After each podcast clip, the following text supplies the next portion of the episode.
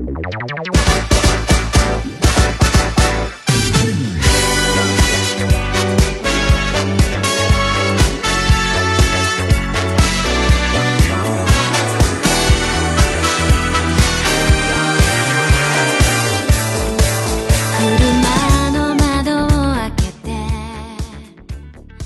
家好，欢迎收听《汉斯带来更多的我是家里小房主拉爹，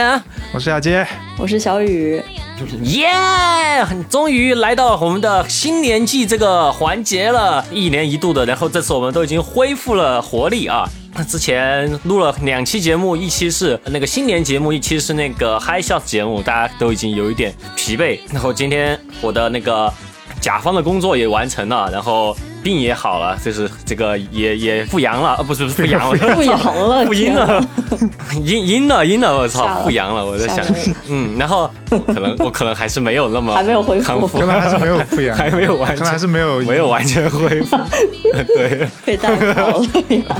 嗯，对，然后这个哇，其实很紧张哎，其实已经快过年了，我们想在这个时间里面要录很多东西啊，然后我们先从电影开始，对，因为我们。这个我们刚从电影节回来嘛，那个电在这个这个这连着几期节目都讲电影啊，比较棒啊，这个氛围还在这里。那我们这期就是我们的年度电影节目，我们每年都会做的一个节目。当然，这个仅代表我们个人观点，它不是一个什么我们作为专业影评人来评奖什么的。我们就是最专业的，我们就是电影从业人员最专业的。是是是，我先走，我先走了，太可怕了。既然你这么说的话，对对 对，如果对我我不知道该怎么接了。总之，总之我们是把我们这一年的一个体验，就是观影体验及我们可能会选出一部我们最喜欢的经典的电影，不分国籍的这么一个选择。嗯，行，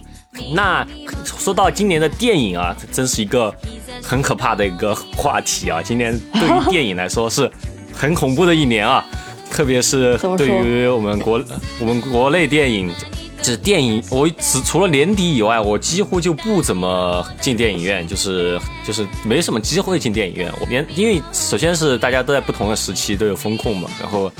然后再其次就是这个电影院有一段时间它上映的一些东西也是非常离谱啊，然后就是整个。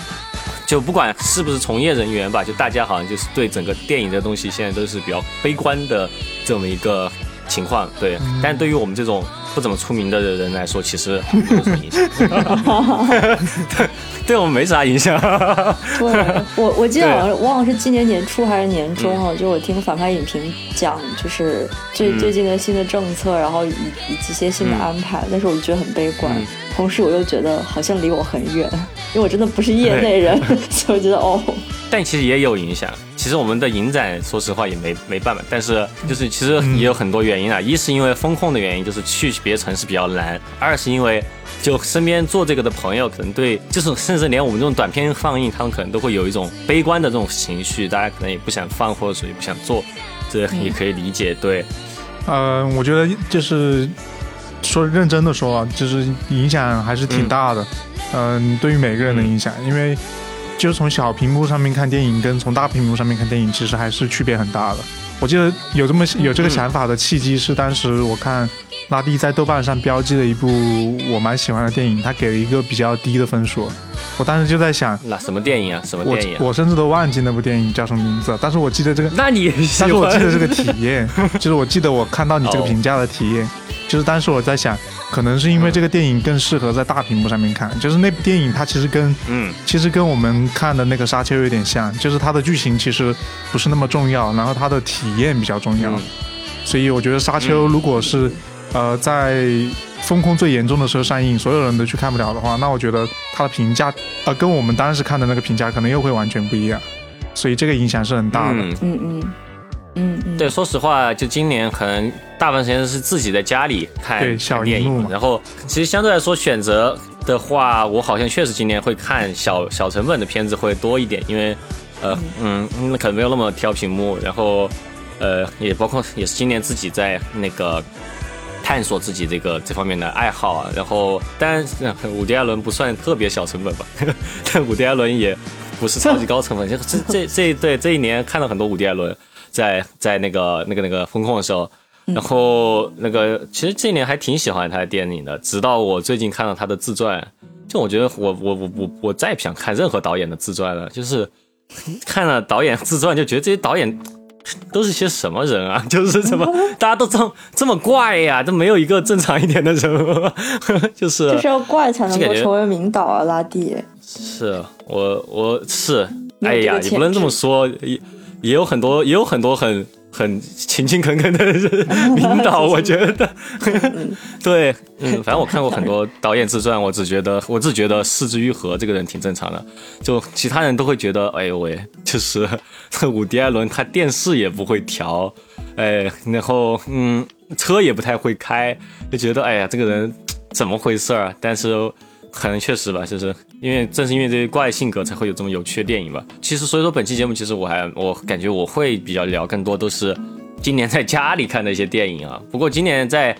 电影院电影院看电影，其实都是年底的事了。年底突然间就有一种好像要就电影院再这样下去就要完蛋了，赶紧赶紧上点什么 do something 的那种这种感觉很。然后我当然我不自己不知道就是这个业界的情况怎么回事，但是我感觉就是有一种，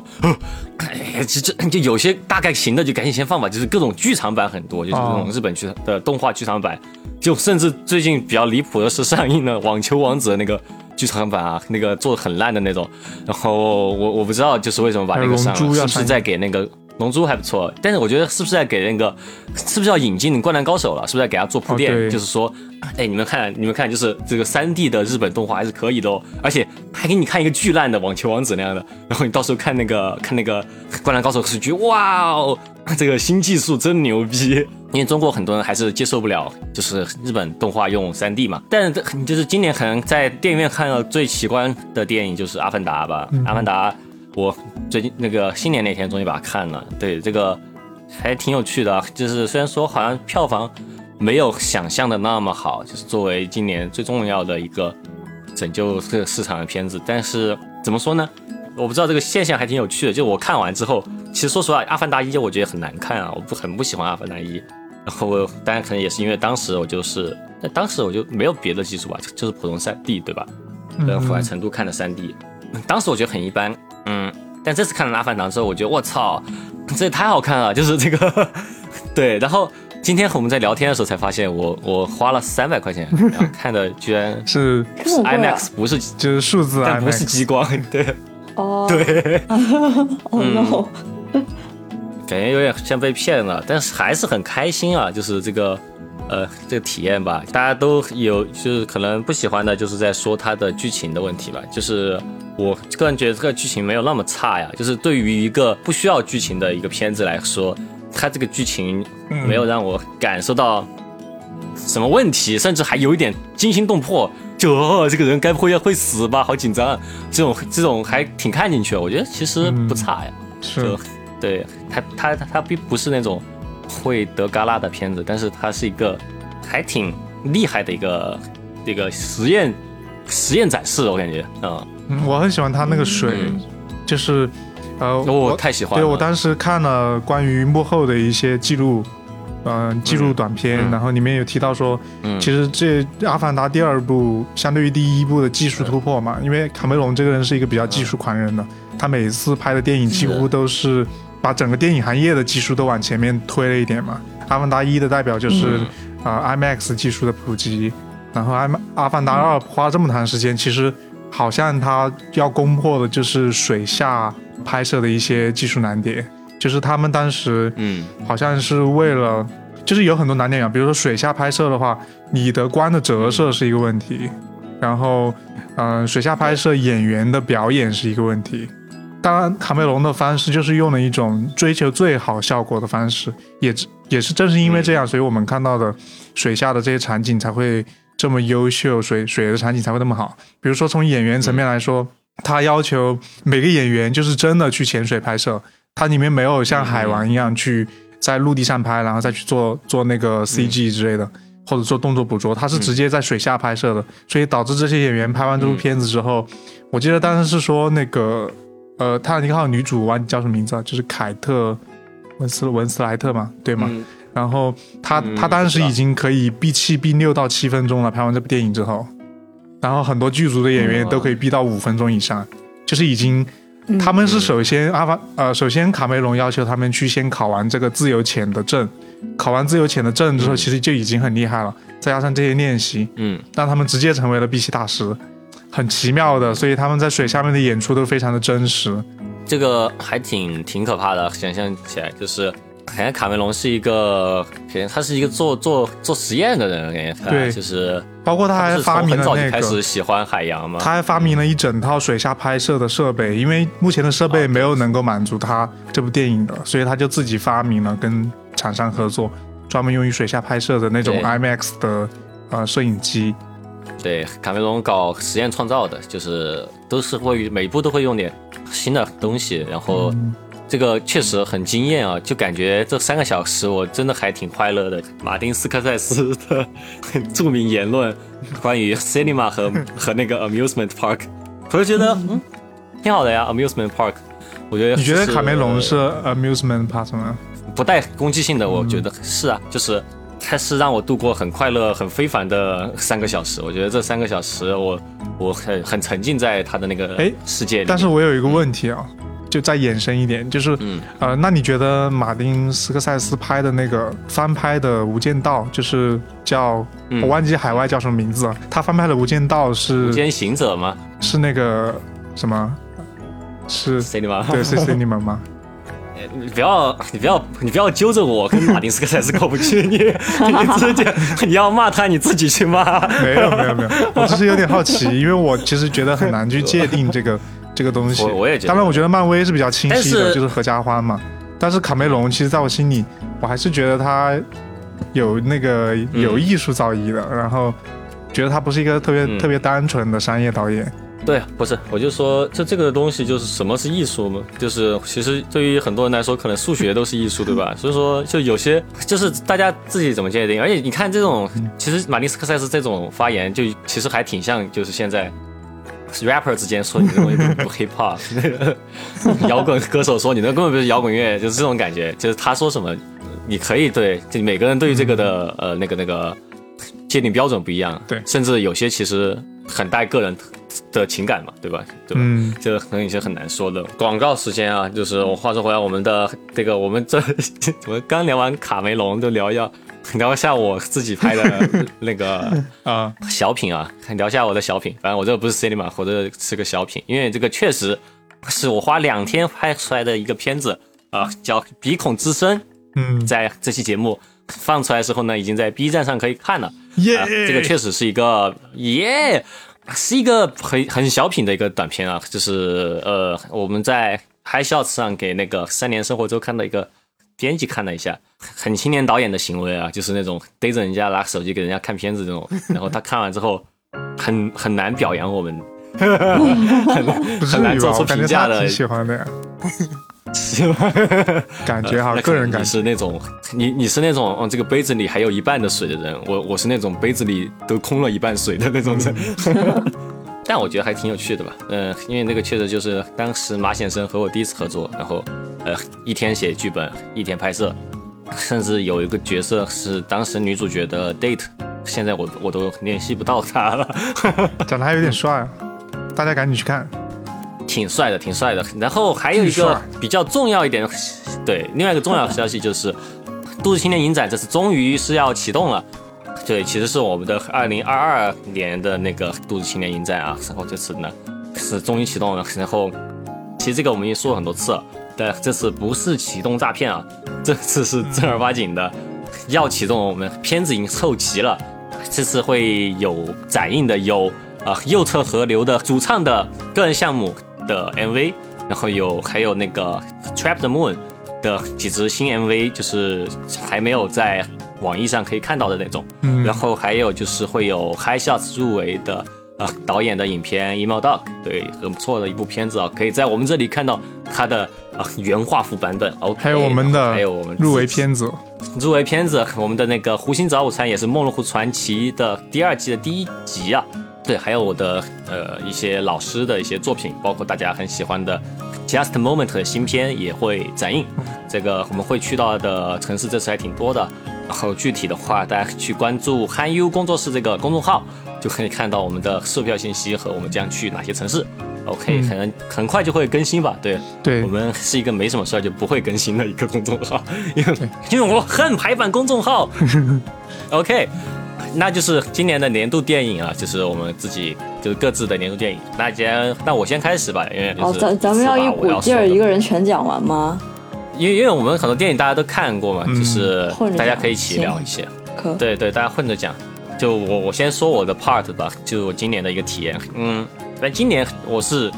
已经 promise 了，对吧？我说我一定要把我年度电影颁给那个电影，对，是一个 man of my word，我就毫无悬念的把我今年的年度电影交给了一场很没有必要的春晚。对，这是我今年的年度电影，而且我要修正一下，不是年度华语电影，而是年度电影哈。对，就是我觉得今年对我嗯帮。帮助最大的片子，对，有个 fun fact 啊，就是当时就看完之后，我我我在我那个运营的很差的微博上还说了一下，哎，我我太喜欢这片子了，我刚刚跑步跑着跑着想着想着这个片子想哭了，就我随便发个这个，因为我其实微博是没有手机端的，我只有网页端，因为我实在不想看微博，发了之后我也没管了，可能过了好久之后，我我会不定时的去微博上看一下有没有人想加入听众群嘛。对，然后我一看，哎，居然有一个评论，然后我发现这个导演 天天都在，他他他是那种会天天 search 自己的那种人，就是他好像 search 到我的这个，而且还留下了评论，然后然后就是汪一伦导演，对，然后我就说 Oh my god，我其实我还挺挺欣赏他的，我还挺想。就之后要是有没有什么办法可以合作什么的，然后我就说，哦哦哦，对不起对不起，我回复晚，然后 对对，然后我就专门私信他，我说啊，不好意思，我回回复晚了，结果他就没有回我了啊，好受伤，好受伤，嗯，可能他开了那个功能，就是未知私信不提醒，所以你可以去评论他一下，他有没有看自己微博评论呢？嗯，我我。对我可能可能他他是开了这个吧，可能他跟我也一样吧，就是也没有下客户端。哎，如果说不定他这次再自己 search 自己又查到我们这期节目，听到这儿的话，我还挺想和他合作一下的。对我我很喜欢他的东西啊，他们不是也要拍续集嘛？就这个这个片子，我们之前也有一期专门的节目聊过呀。就是它其实是一个伪纪录片嘛，讲的是海外的一个华人春晚的故事，电波系啊有些东西处理的，然后呢也很低成本，也很 DIY 的，包括我感觉它有一些 Mumble Crow 质感，所以说这个片子它其实就给我很大的一个感悟，就是 budget 这个东西其实它不会限制你创作，呃，因为我已经在回国之后就一直 PUA 自己很久了嘛，因为看到大家都花那么多钱来拍。这些东西，然后我从来都不花钱，然后我就觉得我是不是有点太 outsider 了一点？然后我工作里面拍的东西都是要花钱的，我自己拍东西就都不花钱。然后我想这个东西是不是不太行啊？然后我我也不太觉得我现在拿得出什么钱来像大家一样那样拍片子。虽然说我没有说这个一场没有必要的春晚和我一样是零成本啊。他们可能还是他们，因为毕竟是有赞助嘛，还是会有可观的成本的。但是我就感觉到，我喜欢的创作方式可能就是低成本创作方式。然后我也喜欢那种呃 texture。然后我看到他的这个片子，他给我的感动就是非常的真实吧。其实从各方面嘛，一是他海外华人这种生活的嗯真实体现，二是他就这个低成本的这个感觉。然后他本身这个片子低成本创作，然后创作出来，最后还有点小励志的感觉，会让我个人觉得哇，非常的感动，就是非常的被激励到。然后也是正因为看了这部片子，我觉得呃，给我的自己创作就打了一个强心针嘛，我马上就开始了很很多更 intense 的创作就开始。然后其实 turns out 还挺挺好的。说到这一点，就就又回回到。之前在 Hi Shows 接受的采访，其实不知道最后这个采访会不会放出来和和还有会放在哪儿啊？就我他们其实有聊到一个问题，就可能也正好就是说到这个点上嘛。他就在问我关于就我们的湖心早午餐其实是零成本制作嘛，然后他就问我们就是在这个所有的这些。所有一起入围的人里面，就大家其实很多都是花了很多很多钱来做片子的。我们作为零成本的也入围了，呃，是什么样的感受？有没有感觉很自豪什么的？当时，当时你回复的好认真，当时，嗯，我当时突然想起来，其实真的就自豪过一一段时间，是在就是当时拍《摇滚神功》的时候，其实挺自豪的，就因为当时有一些。花了很多钱的导演，然后当时也穿着西服去参参加电影节，嗯然后他们都没有获奖的，只要我获奖了之后，我当时是对我来说会有一种哎，我因为当时也喜欢朋克嘛，就觉得哇耶 rock and roll，当时是那种感觉。然后现在呃就就确实我我可能不至于是这么想，然后我感觉就是各有各的方式吧，就是我当时咋说的呀？你草，你当时说的很认真，你就是说了一下这个故事嘛，就是你当时拍《摇日稳神功》的这个故事，说也说到了你这个觉得，就是你刚刚这些感受，你基本上说了。但我回我当时回复的很戏谑，我觉得这个问题就不太想去好好回答，我就说我说嗯我说 那就我说这我们这么烂的片子也被入选了，这你是不是有一套你的那个摇滚乐手的人设的回答？对对对，就是我身体里面摇滚摇滚人设的那一部分，就是这个问题我不想好好回答。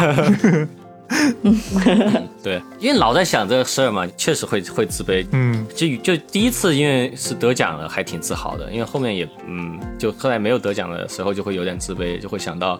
大家呃花了很多钱在做这些东西，包括呃包括不是有一年我在金鼎电影节做做那个海选评委，嗯，应该这么说吧，就是哦你以前做过海选评委？做海选，然后看到就很多片子，就一看就花了好多好多钱，然后我就觉得哦。都不舍得淘汰他我我。是就是有，不是不对，确实也不舍得淘汰他，就是哇哦，就感觉这是我我真是一个，我就觉得我这样行不行啊？就会老有这样的焦虑，就是越到后面就越有越有这样的焦虑。但是现在我觉得看了这个片子之后，我就觉得这个这个焦虑我就啊、不存在了。虽然说我 still 还是比他们花钱更少的人，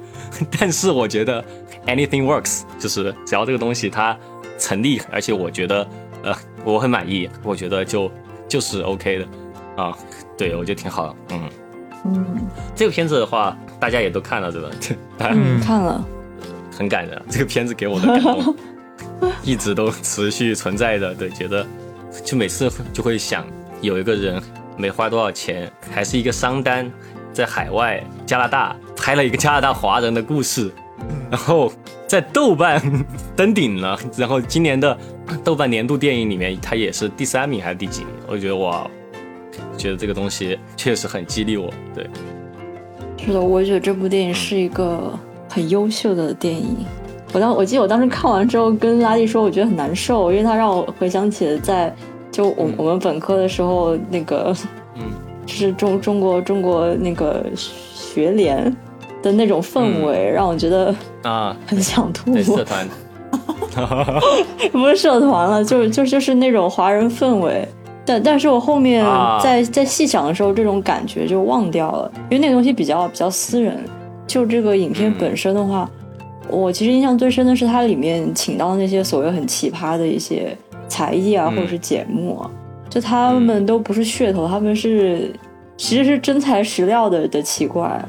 所以我就觉得，嗯再加上它整个文本其实很很扎实，所以确实是一部嗯。很优秀的华语作品，对。非常非常好。不知道，对，主要我就觉得还是有一种那种地下偶像的感觉吧，就是嗯。这么多、这么多限制，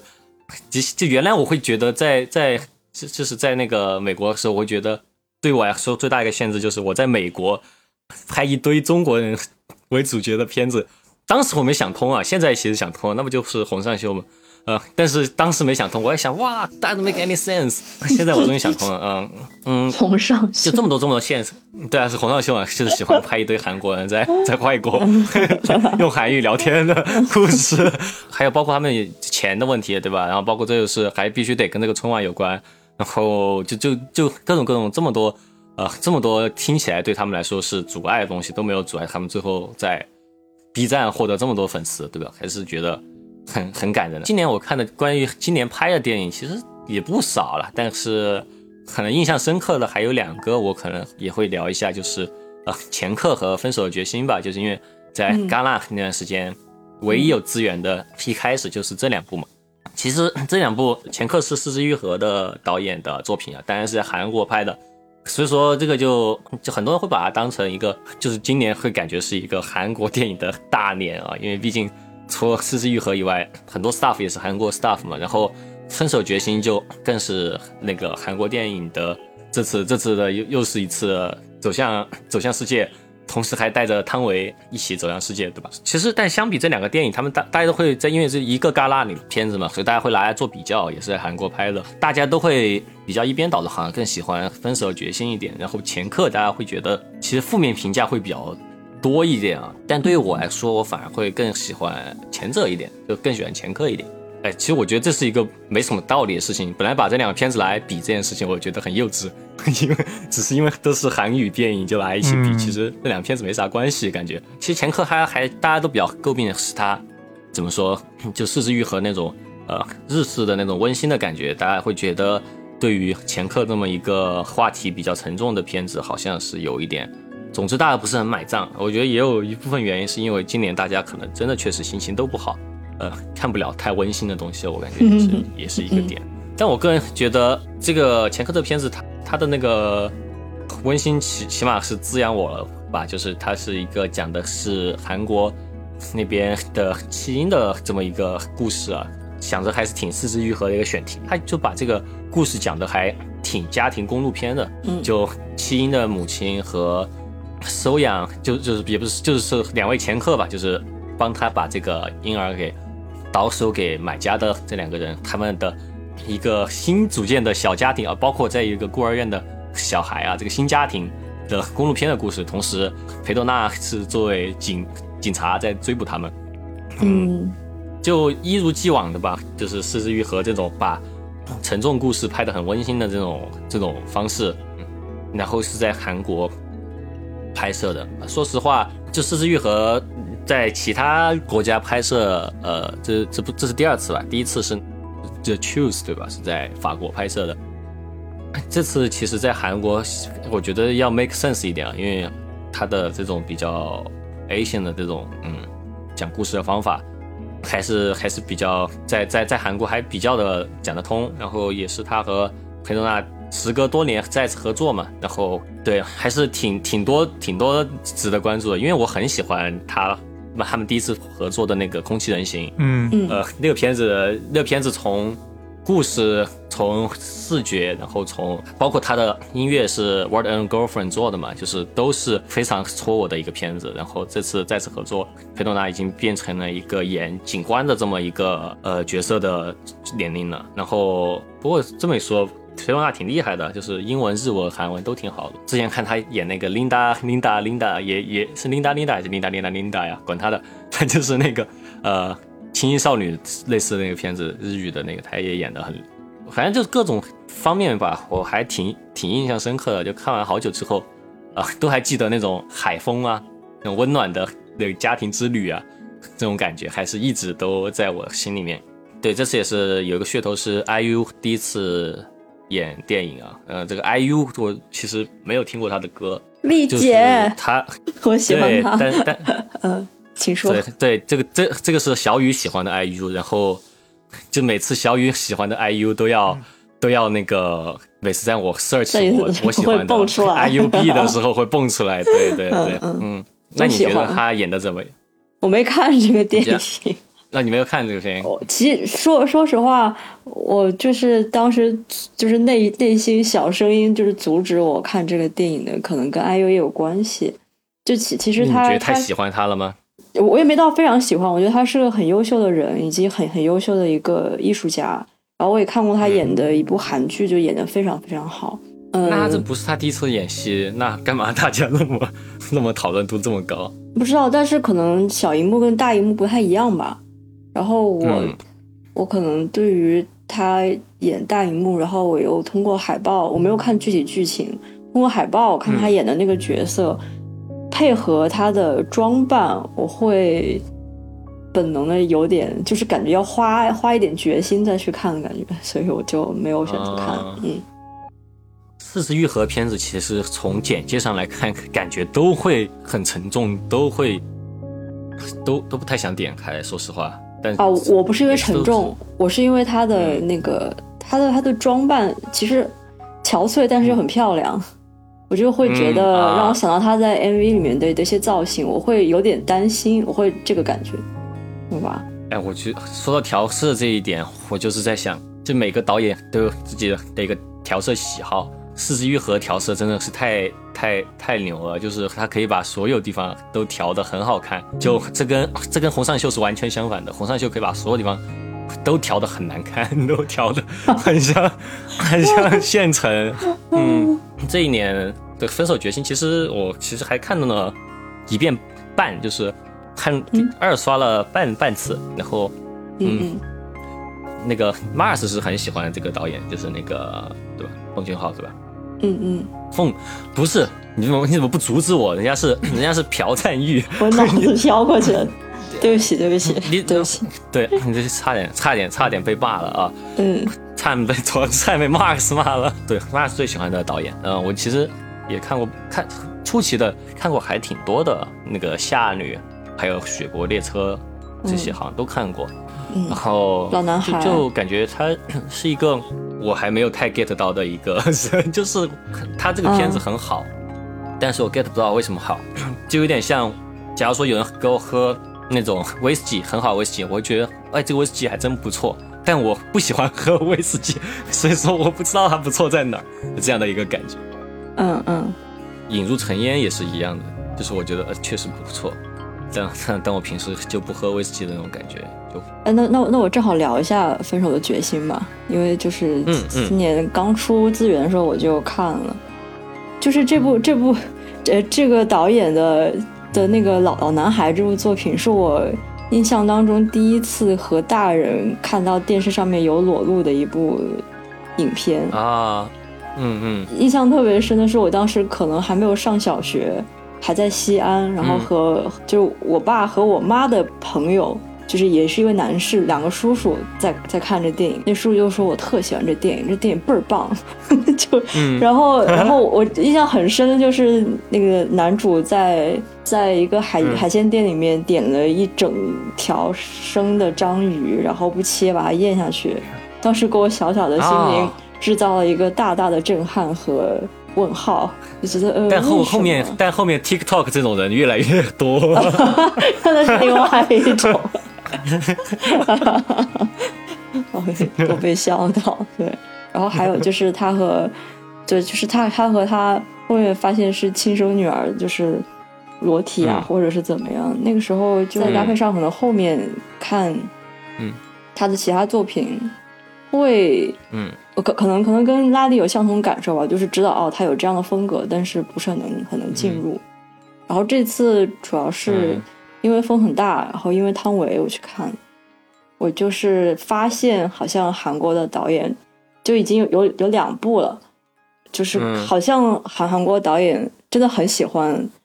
汤唯，然后感觉他们很迷恋刻画汤唯，嗯，就是有有一种把他捧捧上去刻画的感觉。然后我会觉得，可能是因为在《色戒》里面他给我印象太深了，然后我就是非常非常喜欢他在里面的那种状态，包括他在那个黄金年代里面演的萧红，嗯，就是我觉得她非常非常适合演民国时期的女子，就是她身上的特质呢，总觉得一定要放在一个大时代的背景下，它的那种美里面才会透着一种敏锐。就是在这种现现代这种比较空泛的生活里面的时候，就会显得有一些钝，有一些神秘，然后本身的特质很难挖出来。所以在看这个电影的时候，我一直会觉得有一点距离。但就是唯唯一有有些部分，它的配乐让我一下子感觉到，她这个女主角她确实被裹挟在。一种状况里面哦，所以加上配乐的时候，忽然觉得这配乐带的节奏，让我觉得我好像能够再次感受到她这个演员的魅力。嗯，所以我就觉得汤唯和交响乐绝配。嗯，还是会觉得汤唯的这个角色有一种看忍者杀手，有一种吃那种加州卷的感觉，就是他还是一个韩国人写的剧本。里面的一个中国角色，就还是有一些 something off，但是这并不妨碍了，就是这并不妨碍。但我啊，但是这个这片怎么说，就是我觉得它整个看起来是顺的。嗯，这个导演用用那些蒙太奇还有节奏，其实是一一直在变化，很有他本人特色，其实也非常的精妙，很有美学态度，所以不难看，就不就是不是好好看难看，就是看的顺不顺利，会不会中间。有点累的，想想退出，我没有这个时候，所以我会觉得把它当一个娱乐片，我还是蛮是觉得蛮 OK 的。那它的美术确实不错，有很多很故意的美术的东西，然后包括他们吃寿司啊、墙纸啊这些各种灯光什么。这样类这样类举了一下，前面他拍的片子，我会觉得这个片子反而很让人生理不适的东西反而没有，就是他这这部相对来说没有那么的 depressing，有些地方还挺美的。你这么一说，才让我想起，我看他别的片子都有一种这个导演也太阴暗了吧的这种感觉。就说到了，其实我的，嗯，今年我的缺点，我被拉蒂吐槽的点就是我所有的片子都不是都不是今年的，所有的片子都是缺点了，是特点了。对，不是特点，这个就是直接，哎，这个，嗯，就是这就是年度电影都不是今年的。就我看了他的那个提纲啊，就他就是属于那种答答解答题的时候，就写很多很多过程，就不会这道题，但是写很多，就试图可以拿过程分的那种 那种人，你知道吗？就是这样。其实我要为自己辩解一下，就是像刚刚小雨说的，就是我没来得及看，就是因为我看电影的习惯是先标记嘛，标记完之后再去呃再去看，所以很多时候。所以很多时候，现在标记的电影会等到明年才有时间看，就是现今年看的可能是之前标记的电影，就是这样这么一个顺序。但你会之后，你大可以，但你大可以把《阿凡达》作为你的年度电影啊。您要这么说，其实也可以。但是我今年还有一个原则嘛，我在上面也有在提纲上有写到，嗯，就是说今年我尽量避开了国内热议的电影。最近比较关注一个事情吧，就是说善用影响力。虽然我们也没有那么大的影响力，但是我就想说，能够更多提一些可能其他人不容易关注到的电影。今年这一下突发奇想的一个东西，不然的话，我可能确实会颁给《阿凡达》吧，因为今年看的电影确实，本年的电影不多，就二零二二年的电影不多。我其实有想过做《阿凡达》的专题节目，但我想了一想，我能说的话好像刚才都说完了，感觉 没有任何延展性的。我感觉已经《阿凡达》的解析也太多了，就是这种电影它对好多对好多题材，那种对你想看的话，有很多很多的很好的短视频。但我们又不是做那方面的，但我们那方面又一般，但我们能想聊的方面就已经聊完了。对，其实顺就就就这样顺下去说嘛，就是。其实虽然我今年没有选《阿凡达》，但是今年如果硬要说二二年上映的年度电影的话，我翻了一下我的片单，呃，我会愿意颁给颁给 不是颁给，呃，雅洁奖第一届雅洁金像奖，就是说我会愿意讲的是选择，我会愿意选择那个《Nope》，就是不一部恐怖片，是乔丹皮尔导的。其实他跟《阿凡达》还是有一些共同点了，就是他。嗯，刚刚阿弟拉蒂一直提到说奇观，我觉得像《阿凡达》还有这种《Nope》这部这部电影，嗯，其实都是属于嗯奇观的。就是说，我觉得这种电影还蛮挑，还蛮挑观看方式的。就是如果你在手机上看，跟你在电影院看，可能就不是一不是一种东西。然后《Nope》现在也是这样的类型，他今年特别还选用了呃 IMAX 的相机。然后选用了洛兰的所谓的御用摄影师。我当时在看的时候，虽然不是在大荧幕，因为恐怖片国内可能进不太来，但是我当时会去幻想说，它的一些构图其实是很适合在大荧幕上面去欣赏的，就有点像沙丘的那种效果，就是把一个呃主体置在正中间，然后给你一种很呃奇观的感觉吧，就是说，那你在视觉上能够获得一个很直接的一个感受。对于这个东西的嗯形状大小，还有它所在的空间，有个很直观的感受。嗯，所以我愿意选择就是 Nope，而且我也很喜欢乔丹皮尔的嗯恐怖片，一直都很喜欢。嗯，他的恐怖片没有我很讨厌的那种 jump scare，他也算是一个跨界的人，就是我很喜欢一些跨界的作品，因为他们往往给你一些不一样的感受。乔丹皮尔就是众所周知，他之前是。一个喜剧演员，然后后来转行做了导演。嗯，他当时的第一部处女作就是《逃出绝命镇》嘛，那当时就已经嗯拍的非常的好，也很轰动。后来第二部是我们，然后第三部就是这个《Nope》，然后我也很喜欢他的各种隐喻，因为他关注的主题一直都是，呃，作为黑人的一些，呃，社会议题啊，或者说作为黑人的一些，呃，议题。就是，但是我其实还是选了一部，就除了二二年的电影之外，我还是选了一部真正在去年看的，就不在意上映时间的一部，嗯，我觉得去年印象最深的一部电影。排除掉热议的电影哈，去年我印象最深的是。水牛城六六，然后我看到拉蒂在去年一月份也看了这部电影，但是拉蒂并没有评分，没有，没有没有，我是我是初中的时候看的，我当时很感动，看哭了。对我也很喜欢这部电影，我是今年才看的，然后这是一部一九九八年的电影，这部电影我很喜欢它的很多东西，首先它的背景吧，就是这部电影是文森特·加洛这部导演的处女作，嗯，然后嗯。先从他的生平说起吧，就是文森特·加洛，他其实这是一部半自传类型的电影。我查了一下这个导演的资料，他从小其实就被他父母非常冷漠的对待。十六岁的时候，他甚至被他的父亲直接赶出了家门，就是让他自己去打工支付自己的学费。他就一个人在欧洲流浪，甚至有时候就靠乞讨为生。所以这部电影里面的角色其实大概也是这样的开始，就是哦，这个主角叫做 Billy，然后。他替别人顶罪，蹲了五年的牢，然后他最后出狱了之后，他就一直很不顺利，就是想上厕所没有厕所，然后跟双亲关系也非常的不好，就跟导演实际生活中一样。然后他一直想要去修复，呃，父母的关系。最后他找了一个，他最后抢了一个女朋友回家，然后就是大概这么一个故事。我很喜欢他的一些细节，比如说他文森特·加洛，他其实这个人，如果你们看过他的片子，就会知道，首先他这个人长得就很，就是很不羁，就是什么都不屌的样子。但是你看到他就是面对父母非常想要去讨好他父母的时候，觉得这种东西是，是会让我有些一种矛盾的对比，让我会觉得印象非常的深刻。还有他各种很多细节吧，我很难去一个个来描述，但是。啊，还可以提到的一个点就是他，我当时在看之前，我对电这部电影的期待其实是一个三级片，因为这部导演他，呃，之前比较著名的作品是《棕兔》，但是好像也在戛纳还是哪里放过。那这部片子里面有一个非常长的一个真实的口镜头，就是非常的著名，导致然后最开始是这么接触到这个导演的，然后后来抱着这种心态去看了这个片子之后，发现这部片子是一部。非常，你可以说是一部非常纯爱的片子，就是他跟女主的关系非常的单纯，然后他想要去，呃，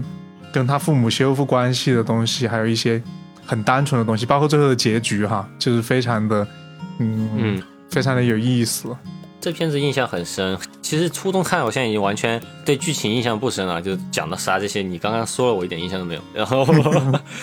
但是初中的时候，其实我我懂啥？其实我也啥都不懂。但我当时就印象很深，就是我哭了的原因是，我觉得这个导演也太有才了吧？怎么会有这么有才的人？然后当时我就哭了。当时初中我其实也看不懂剧情，甚至当时我连水牛城在哪我都不知道。嗯，我还以为是个编造的城市。就就是你当时印象就觉得哇。因为应该是我当时第一次接触这种初中生嘛，我当时看的都是各种动作片啊这些，然后第一次接触这种啥啥都没干的这种片子，然后觉得哦好棒，觉得。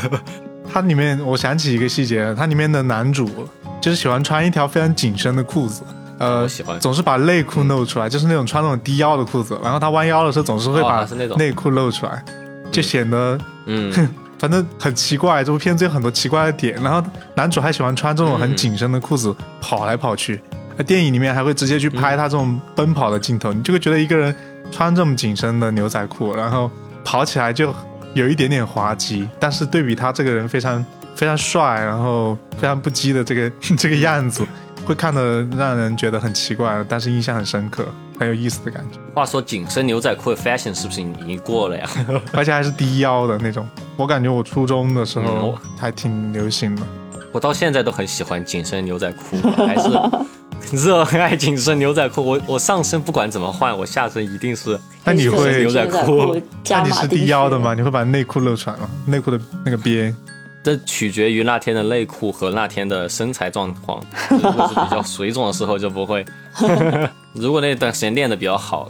是会的。完了，这什么 boomer 爱好？我在翻自己的片单的时候，发现很多东西它是相互对应的。比如说，呃，今年我印象最深的两部科幻片需要提及了，呃，甚至有一部都不是不是电影啊，是剧集，就是一部是中文翻译叫《骇人来电》，就是 Calls，然后二零二一年的一部啊超短的短剧，然后还有一部是一九六二年的，跨度也很大，叫《D》，然后这两部都是科幻片，但是两部都是几乎没有画面的科幻片。也是给我今年留下最深印象的科幻片，因为我算是一个科幻科幻爱好者，但现在其实是一个科幻片的大时代吧。就是自从哦，当然漫威好像也不算科幻片哈。就是如果漫威算科幻片的话，那就是一个科幻片的大时代，就是我们可以接触到各种奇幻的东西。但是，呃，我在看这两部片的时候，因为它几乎都是没有画面的，Chorus 是只有声音的表演，嗯，然后第一的话是幻灯片式的表演，所以。会让我抽离到，就是说去想一些说科幻的一些原始体验的东西，会有点类似于像在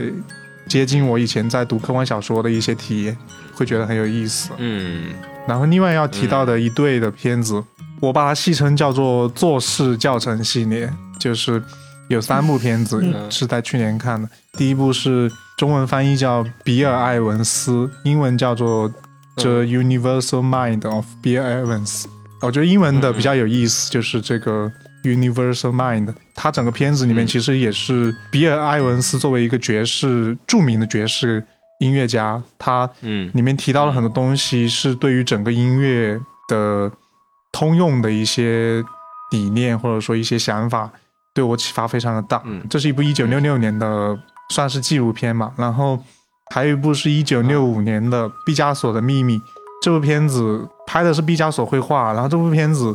也给了我很多很多的启发。我当时看完之后，甚至决定要开始画画。然后，对，你好多，对，但是很认真的决定要绘画。然后，因为在这部片子里面，毕加索表现出来的就是非常的简单，他会给你一种画画真的是一件非常简单的事情。因为他画画从来都不修改的，他都是一笔就画完那种感觉，你觉得真的非常的简单，而且你感受不到他那种我们在欣赏现代绘画那种精致感，你会觉得他就是在那里涂了两笔，然后最后在整体的上面看上去会是一部非常棒的画，但是你当他看到。他在画第一笔、第二笔的时候，你会觉得这么粗糙吗？他都不想一下这个用笔应该要 怎么去更流畅、更漂亮吗？就是会给你一些，会会会催催促大家去画画。对。哦，我我插一下嘴，我当时看的时候，我反倒觉得好难呢。就是我感觉到，哇，这个人开始的好好迅速，然后完全不不不不吝啬，就是下笔完全没有犹豫，画完一幅又又一幅，然后看到他展现出来的那个。就是就是一个又又商人又艺术家的这么一个角色，我就觉得哇，画画真的好难的。我跟 我跟雅雅杰的想法完全是相反的，完全不一样的结论。我我我我的想法是，就是就是得亏他是毕加索，就是如果我觉得是是我的话，就是我这么画画，就肯定就会甲方就会说你在干嘛？那也不一定啊，你可以试一下，你可以拍来试一下。我试了。哎，最近真的很生气，就是我我最近的一个动画的一个账单，我第交给他们第一稿是我的草稿，然后他们给我的反馈是画的什么？这是草稿吗？然后我还想说是，对呀，这是草稿啊，我就觉得没事，他们不会听我们不不会听我们电台的，好，哎，无所谓啊，他他们他们甚至不知道我是谁，OK，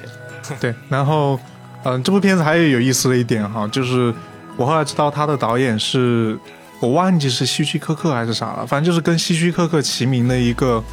呃，悬疑片导演的儿，呃，悬疑片导演。然后摄影师是某一个著名什么什么的儿子，就是那种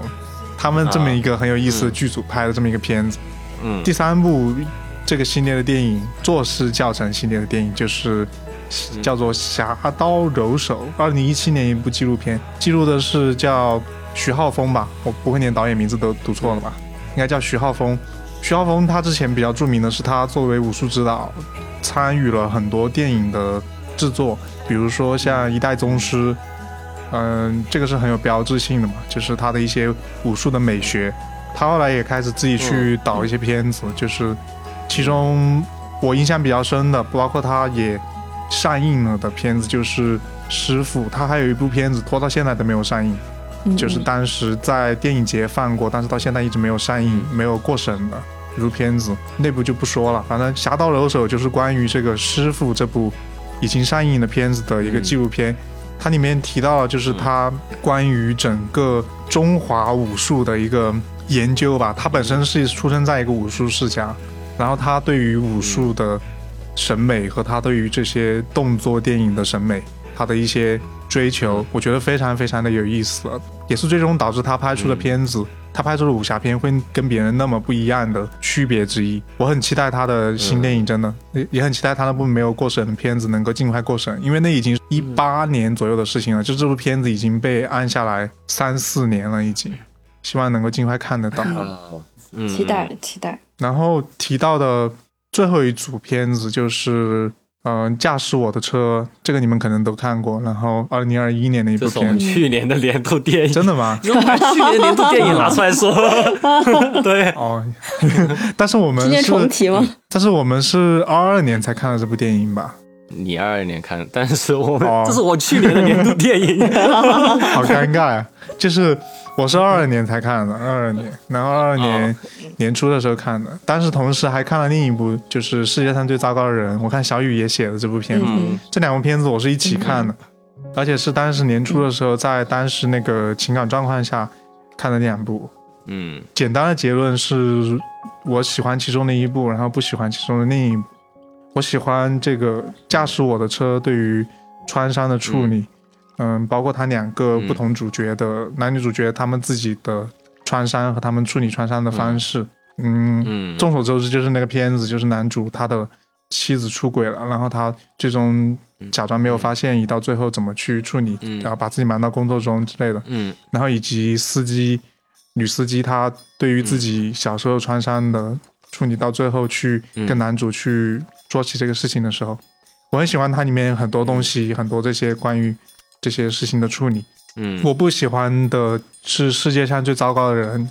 嗯，当时好像也蛮多人推荐这部电影的，评价好像也比较高，嗯，但是我看完之后很不喜欢，可能跟我自己的性格有关，我嗯一直尝试在关系中做一个更不糟糕的自己，而且也希望嗯。就是一直做一个更好的自己，所以我是不太喜欢这部电影里面对于。我个人觉得是对于自省这件事情的一个嗯肢解或者说结构也好，有一种感觉是说我是这个世界上最糟糕的人，那就好像我不需要再去做任何事情来让自己变得更好。所以我在当时那个状态下，至少是我不喜欢这种感觉的，因为我觉得在关系里面，可能大家作为一个糟糕的人会呃会是一件很不好的事情吧。对对。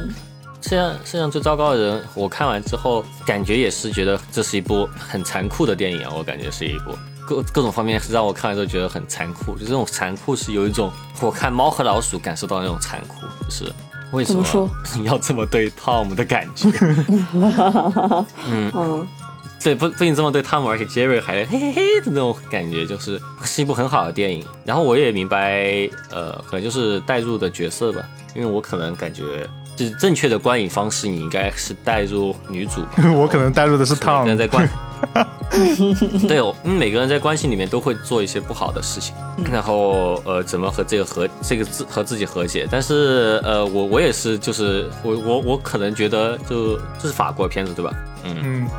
就感觉可能法国人长期以来。感觉有这么一点残酷的 处理亲密关系当中，一直都有一种很残酷的这种氛围啊。看看那个侯麦片子也会这么觉得，就觉得法国对亲密关系一直都有一种，我个人觉得很残酷的这种冷漠感。然后又觉得就是看到之后觉得很好的一个电影，但是就是有点难受。嗯嗯嗯嗯嗯，对我我其实没没什么记忆点了，我觉得可能跟跟你们的想法相似吧。我不是很喜欢所谓的那样子的自省或者是自我和解。我觉得很很多时候，这样的自我和解可能会走走向一个更糟糕的的一个一个状态。我觉得他什么都没讲，然后我可能不太能够接受，就是这这这类型题材这样的诠释方式吧。不是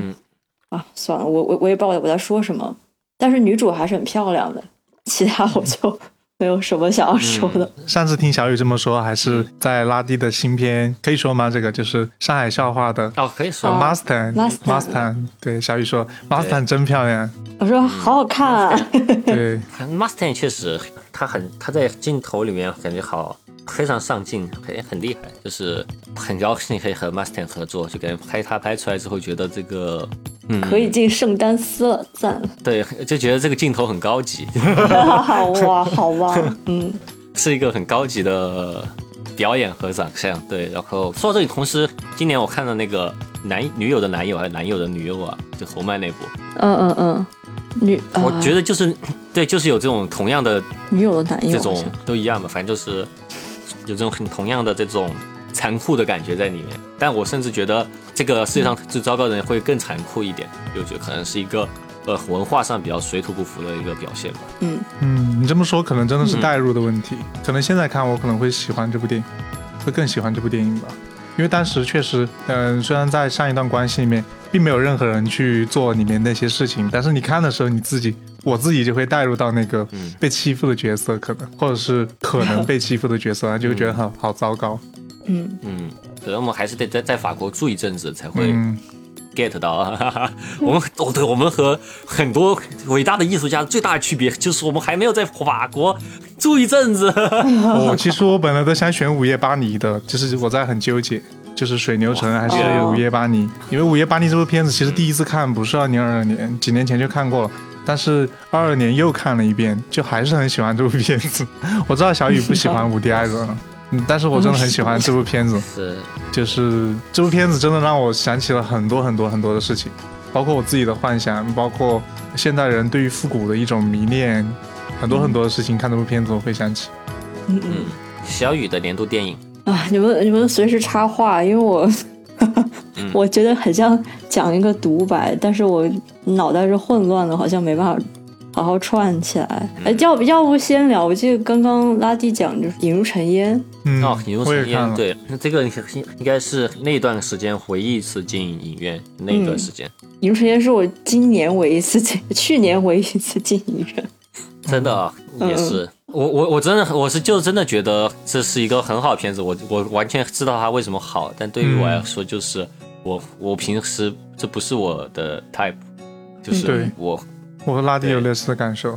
就是我也知道这部片子，就是我完全知道它好在哪里，可能是这样，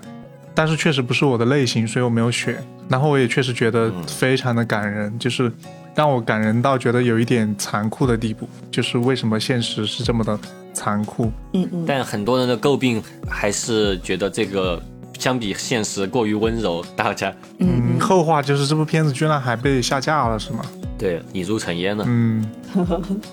我个人是不太理解这个事情。我也不理解这部片子真的没有什么所有逻辑，我已经无法理解。对，但是去年发生的无法理解事情太多了，以至于我已经很难很难知道什么才是真实和正常了。嗯嗯，这片子确实很好，我感觉它让我想起了一些。我在早些年的时候看片子的体验，就是早些年的时候看过像比如说李安导演拍的啊《满井满山》，还有哦，对，还有一些国产导演，就是他们关注一些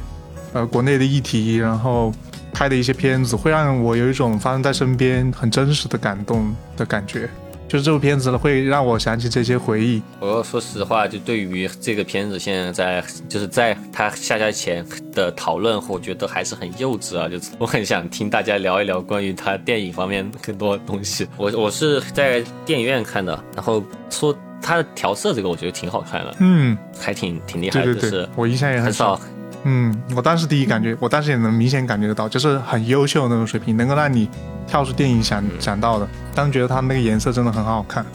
它对于那种但这个呃黄色的那种处理，因为乡土题材确实是很多的土，然后那种黄黄的颜色的质感，还有蓝天白云那种感觉特别的好。黄色和蓝色的用法吧，但总而言之，我觉得哦对对对，这个我印象还挺深的，因为当时女主。有一有一条围巾，好像是蓝色的，然后它当时整个画面都是以黄色的基调为主，但是黄色跟蓝色其实是，呃，在色在色轮里面是在色彩理论里面是对比色嘛，就是它会非常的跳脱出来，就当时就觉得这个导演还挺讲究的，就这方面配色的。也不知道吧，之后会在大家还能以什么渠道来看这个片子？我觉得是个很优秀的片子，哎，特别是在这一年，它不是小小的，还是给了很多电影人一剂强心针吗？虽然很快又给破灭了，就感觉。我其实想就是聊这个《引入尘烟》，我会联想到我今年觉得还蛮好的一部作品。哦，我我先声明，我今年没有 没有年度最佳影片，我因为我觉得可可能跟个人状态有关，没有完全打到心里面刻进去的影片。但是感觉还是有很多值得聊一聊，因为我今年真的是相比去年两年，算是在线上看了。稍微多一点今年影片，之之前没怎么关注一些各大奖项或者什么的，就是大家都在看的时候，我也没有看《引入尘烟》。我其实我是刚开始看的时候有点介意，就是我会对于一些把现实浪漫化的一些技巧比较敏感的的一种状态。虽然自己拍的时候不知道会怎么样，但是比如说《引入尘烟》一开始的时候的那个镜头，固定镜头。然后那个画幅不自然，但是带着方言，然后好像大家就又都可以原谅的台词，应该是海清这个角色的家人嘛，就会让我觉得哦，又是这样子了，不行，不可以，不可以，就会让我觉得是一部 First 跟平遥风格结合在一起的一部，啊，是是是是是，一部影片，对对对，好，好像唯一比较打动我的是。呃，还是男主本身流露出来的一些东西。然后我全程会很关注海清的那个形体，我觉得那个形体演起来真的很伤脊椎。我觉得他是怎么做到的？嗯，他可能就是伤了脊椎吧。嗯嗯，什么呀？哎，伤脊椎很严重，好吗？我那时候就觉得，虽然我觉得他还是，你你没有办法，就是。你还是没有办法跟在这个土地里生长的人做比较，尤其是两个人两个人的戏，就全程都是两个人的戏，这个比较还是太多了，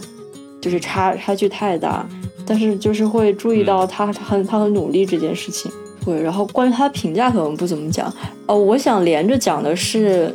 呃，今今年一就是有一个导演的处女作叫做《晒后假日》（After Sun）。然后今年的评价还蛮好的，然后今年戛纳电影节也各种提名，就是导演处女作奖啊，还有什么单元奖啊。他在那个歌坛独立电影奖就是获了最佳突破导演奖，呃，感感觉是一部非常非常优秀的处女作。呃，我被吸引看是因为他好像在 Instagram 上面放的预告片是。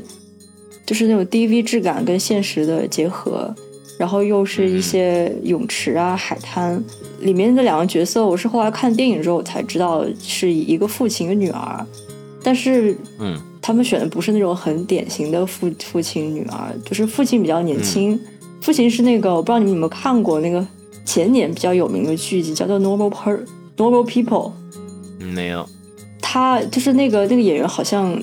九五年还是九六年的一个男生，然后我我就是觉得哇，他来扮演这个父亲，我觉得很神奇。怎么说这种爸爸跟女儿，然后尤其是爸爸好像很很快就要死了，然后女儿可能不太清楚，然后就等于这个是他们那个爸爸生前他们最后一次度度假，这种这种类型的父亲跟女儿的这种情节，我觉得很难拍，很难拍。为什么会类比那个《引入尘烟》呢？是我觉得这种第一都都都是两个人的戏，第二他就是很明显想要把两个人中间存在的种种的一些东西把它放放大，把它能够把张力铺开。但是《引入尘烟》就有架在那儿的感觉，然后《晒后假日》呢，会我我觉得首先就是非常的自然，非常的流畅，全部都是细节堆起来，但是又很简单，又很又很充盈。然后它整个镜头和和节奏是我觉得很喜欢，很多样，然后又很独特。然后，嗯，我因为对这样题材很敏感，所以看的时候会觉得哇，它没有一个镜头会让我觉得我知道他要干嘛了。然后我好像能够想象得到，我在现场如果要拍，我会怎么想，然后这个镜头可以体现出什么，就我完全没有这样的感觉，所以我觉得很厉害。然后回到两个角色的塑造吧，就是女儿，我刚刚讲到就是树比较非典型的女儿，我很害怕的就是小大人特别聪明，嗯，然后看什么事情的时候都有种普度众生，然后什么都默默的看了进去那种感觉，我很不喜欢，嗯，这样子的角色。然后这个女孩他有一些，他他又不会过于天真，但是有他年龄本身的一些东西。嗯，包括对他的刻画，就是这里面也包含一些他对于，就是青青春期或者还没到青春期，对青春期男女的一些想象和憧憬以及实践，然后都是非常非常自然的，你不会觉得很有符号性。然后爸爸呢，首先他这个男生的形象，然后就是角角色本人的气质，跟他在那个剧里面那个 Normal People 剧里面太像了。然后 我有朋友说，这个男主真的是一脸忧郁症长相，然后我就什么鬼？好吧，就明白那个意思，就是这个男生有很很柔软的部分，然后所以把他嵌套在一个父亲的角色里的时候，会觉得，呃，他能表现出来的责任感以及他个人的部分都能够很明显的突出出来，然后两个人叠在一起的时候，我会觉得既能够看到他们。两个人的身份关系不会很违和，又能看到他们两个人的自我，就觉得选选角还有角角色本身的刻画都很成功。对，连在一起说，可能就是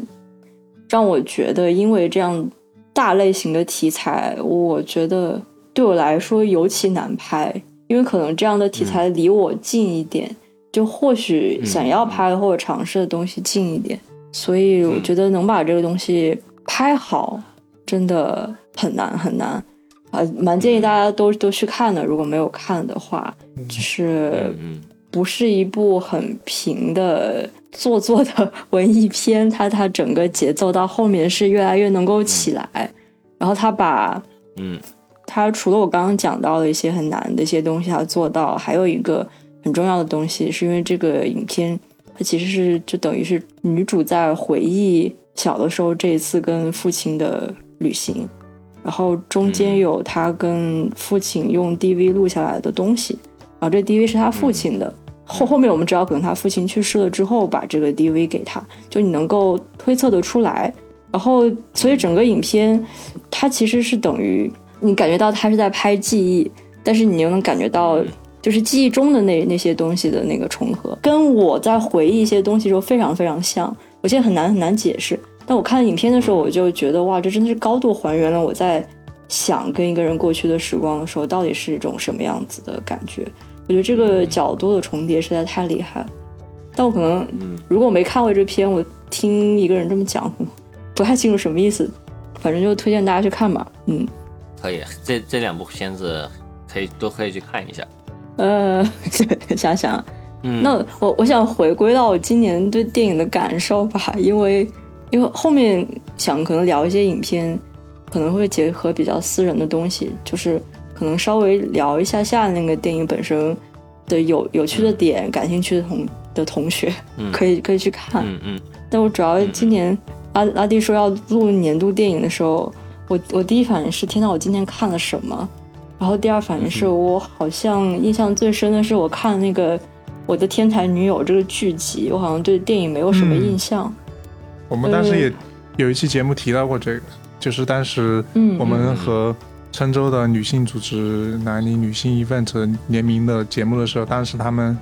有推荐一个书，然后那个书好像是我的天才女友的原著嘛，还是怎么样？是的，是的。但是有接触到，我就不要记了，但一直还没看。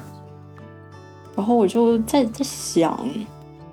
嗯，我今年为什么回忆不起来？我很很多看电影都看过什么电影，或者是今年发生了什么？就发现可能今年发生事情太多了，然后生活一节一节的。我感我感觉我现在的现实生活很庞大，非常的很很庞大，很具体，所以嗯，好像身上的一些呃以前的一些浪漫性减少了很多。所以我在看一些电影的时候，我可能今呃去年不会想着期待这个电影能够带给我一种什么样的感觉。比如说我今天想看什么类型的电影，我我去看，嗯，少了很多这样子的动力。所以我发觉今年好像我能够注意到的都是一些和我的现实思考能够旗鼓相当一样重量的那种文本类的东西。我感觉到，嗯，我今年非常在意这个东西，好像对于。一些感受类的呃记忆不会特别多，就是对于对于电影。不过换一种角度之后，发现看电影的时候，包括看书，可能去年给我的回响和之前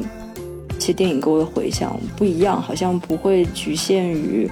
电影本身给我的那种呵呵 说不下去了，不知道在说什么氛围。你说吧。嗯嗯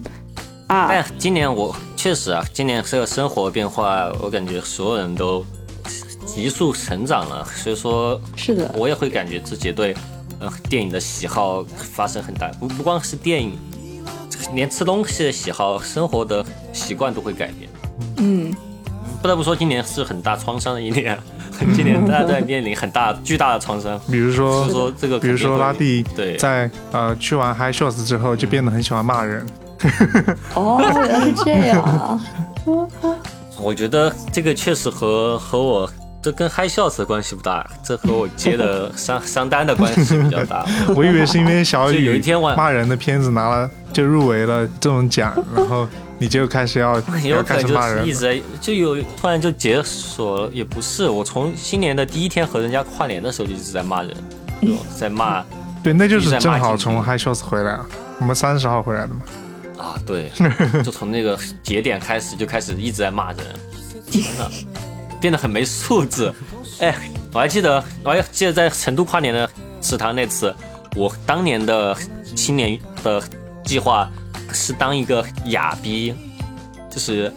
优雅的一个逼，就是就就算是前年，就是前年吧，是二一年对二二年的畅想吗？嗯，对，就是那种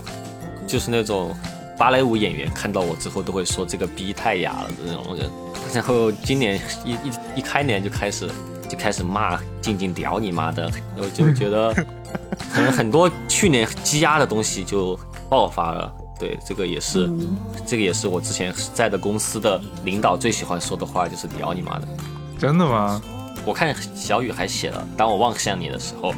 这个片子我也是在嗨下子看的，我还挺喜欢的。哦，这部片子好像还拿了奖，对吗？对他拿了挺多挺多奖的，应该是拿了纪录片的 High Shots 奖。对，记录单元，他他他在戛纳也拿奖，他在金马也拿奖了。那他根本就不需要在意在嗨笑死拉不拿奖，那就不应该颁给他，那就应该颁给我。这怎么能够把资源全部放在一个人身上？为什么他拿大满贯了？你们又不是一个单元的，你们俩也不存在竞争关系啊。就算是纪录片的奖也可以给我，我也要耶。你就把我片子当成纪录片吧，就是把把把这创作过程幕后，或者直接把我原片放出来。哎，真的，我们的片子 如果假设真的拿了奖的话，我觉得还挺挺，我不知道用什么词来形容的，就是本身我们拍的就是一个拿奖的场景，然后最后还真的拿了奖。我我 我真的有在想这事儿，如果真的拿奖了，我上去说什么？我要不要说 exactly 一样的话？对，就是真的很那个，这种感觉就像是说有一有一本书是说教你怎么写畅销书，然后就这本。书变成了畅销书，这种感觉啊！我不，我真的一直在想，嗯，我确实有想过会拿奖，但当时看到那个太空奇侠基曼也在的时候，我觉得就看这个 High Shots 他的够不够 indie 了，看来不够 indie 了。下次改正一下 High Shots。不，不要改正，不许这样的以后。你们跟 High Shots 的关系真的很神奇。我觉得他们不需要改正这一点，我觉得他们要改正的是放映条件比较重要一点。饭不好吃吗？然后没有热水吗？还有放映条件，没有热没有热水不是嗨秀子的缺点。确实也是没有热水是我们自己的是鼓浪屿的事，但是吧。把影展放在鼓浪屿这件事情本身就是一个一个错误，这个是个巨大的错误。但是我发现一个小细节，就是因为没有热水这件事情，我偷偷观察，发现有很多导演也没有洗澡，哎，就是大家头发都很油。就只看了一个，你就只看到他没洗而已。我知道你在说谁。不一定呀，不一定呀，可能大家都没洗，只是有的人会稍微油一点。天哪！我看，我看，所以是整个岛吗？整个岛没热水那天？哦，我我去年十一的时候刚去过。嗯，你有热水吗？有啊。啊。你住的是什么豪华大酒店？不是豪华大酒店。哎呦，我去那儿就觉得又又冷又湿又难受。嗯，可能你们找去的季节，可是没热水真的是有点。嗯，我好像就洗了一次澡，这三天洗了一次，而且还是在厦门。哎，你们干脆坐船到……哦，对对对，我想说你们去厦门找个澡堂或者钟点房洗。哎，就没有没有想到会这样。去年作为媒体去，其实住住的挺好的。前年，然后今年，今年就哦，前年前年，那就感觉今年一下，感觉差别太大了吧？想象过去还是想住住个好一点。对你刚说，当我望向你的时候，我觉得这部片是可能今年把我带出来的一个一个影片，因为我看的时候，其实早就听说这个片子，然后我也没想着去要资源，然后还是一个圈外的一个朋友有一天发给我。是在十一月份广州封控那一个月的后期发给我的，然后那一个月可能经历了跟拉蒂还有雅雅杰去年在不同时期那个风控的时候类似，但但是各自不同的那种经历，嗯，然后再加加上今年还有一些其他的一些群众啊，还有大众想法的改变，然后。然后那个时候，我感觉到我整个人也播到了一个新的状态里面。我我把自己往上调，我把自己做任何事事情，不管是响应还有记录，都会把自己调得更更加的积极。但是始终没有回到自己本身关于创作这这件事情嘛。我当时就是那段时间没办法看下去任何。短的影片、长影片都没有没有办法了，看完都觉得很焦虑。就不不管是跟当下有有没有关，或者纯娱乐的话，我好像都看不下去。就是我看这个片的时候，我就印象是我那一个月都基本上站在那个书房的窗前。那天在看的时候是晚上，我把灯全关了，然后就打开我的笔记本，因为导演是拿那个 Super A 拍的，嗯，然后他那个首首先画面质感就。好像总是泛着一些莹莹的光，嗯嗯，然后再加上他这个他组的方式，我会觉得这个片现在的这种组合，让我好好像看着它我会发呆，我会想到，嗯，一个场景是我去看风景，然后我眼前就全都是波光粼粼的，是很耀眼的，是很虚焦的，但是我脑壳里面就是在放的是刚刚我跟我母亲的一些。非常铮铮的对话，不知道怎么怎么形容那样的对话。然后我我就在那个里面发呆。然后刚刚开始看的时候没有感觉，后面我就进入到这种发呆的的状态。嗯。然后后来看完了之后，我就发现后后劲很大。我觉得我觉得这个创作者好温柔哈，他这个温柔让我觉得刷一下就被带进去了，来不及评判他就被他带进去了。然后我看完了之后，我就。再加加上跟传这个影片的朋友，其实是一个老师，就跟他聊，然后他本本身也也是同性恋群体，他和他的伴侣已经就是他年龄也是即将到达四十岁的状态，然后他他他的讲的角度主要就是他说他回忆起他早一点的时候跟家人出出柜的时候的状态，然后会会讲一些不是像我这种。什么感觉？什么感觉的话，他会结合自己的一些经历分享给我。然后那个时候，我可能是觉得，呃，终于有了一个媒介，让我跟身边的人聊了一些实际的东西，跟别人产生了链链接。因为你在家里时候，好像没办法产生一些链接。然后再加上看这个影片的时候，我感觉到一些很真实的创作的状态。所以一下子可能把我带回到以前拍片子的时候的一种状态，所以感觉他看这个片的体验是把我完全加入到了我那段时间把自己状态提升的一个很重要的部分，所以对这个片子觉得它很很特别。就是可能让别人让我评价这片子的时候，可能什么都说不说不出来，但是我会觉得，就是想想要静静的看着它。这片子听起来听起来是小雨的那个春晚，就感觉在这一年给自己一定召唤的一个片子，我感觉就是这种感觉。是的，是的，某种意义上来说是，嗯。我感觉这个片子其实虽然我在前面节目说过，但我感觉其实对创作者来说，这个片子我感觉挺残酷的。说实话，他所就是录下这些音轨啊，这些呃，其实我感觉作为创作者来说还挺难。其实对我来说吧，实说我会觉得这种素材很难面对，我很难去回去处理它、整理它这些。当然，包括它本身，它的画面看起来就是那种 archive 的画面，但它在放的 timing 也又很好。就还是一个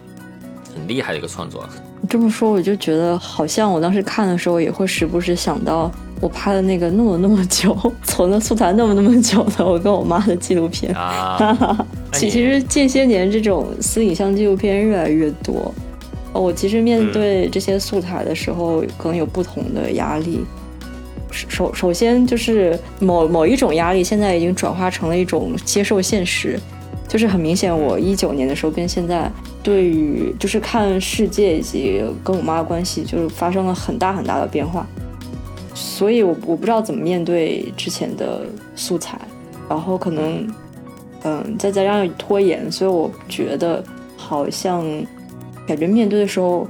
除了难难受，说本能的一些难受之外，还会有一些，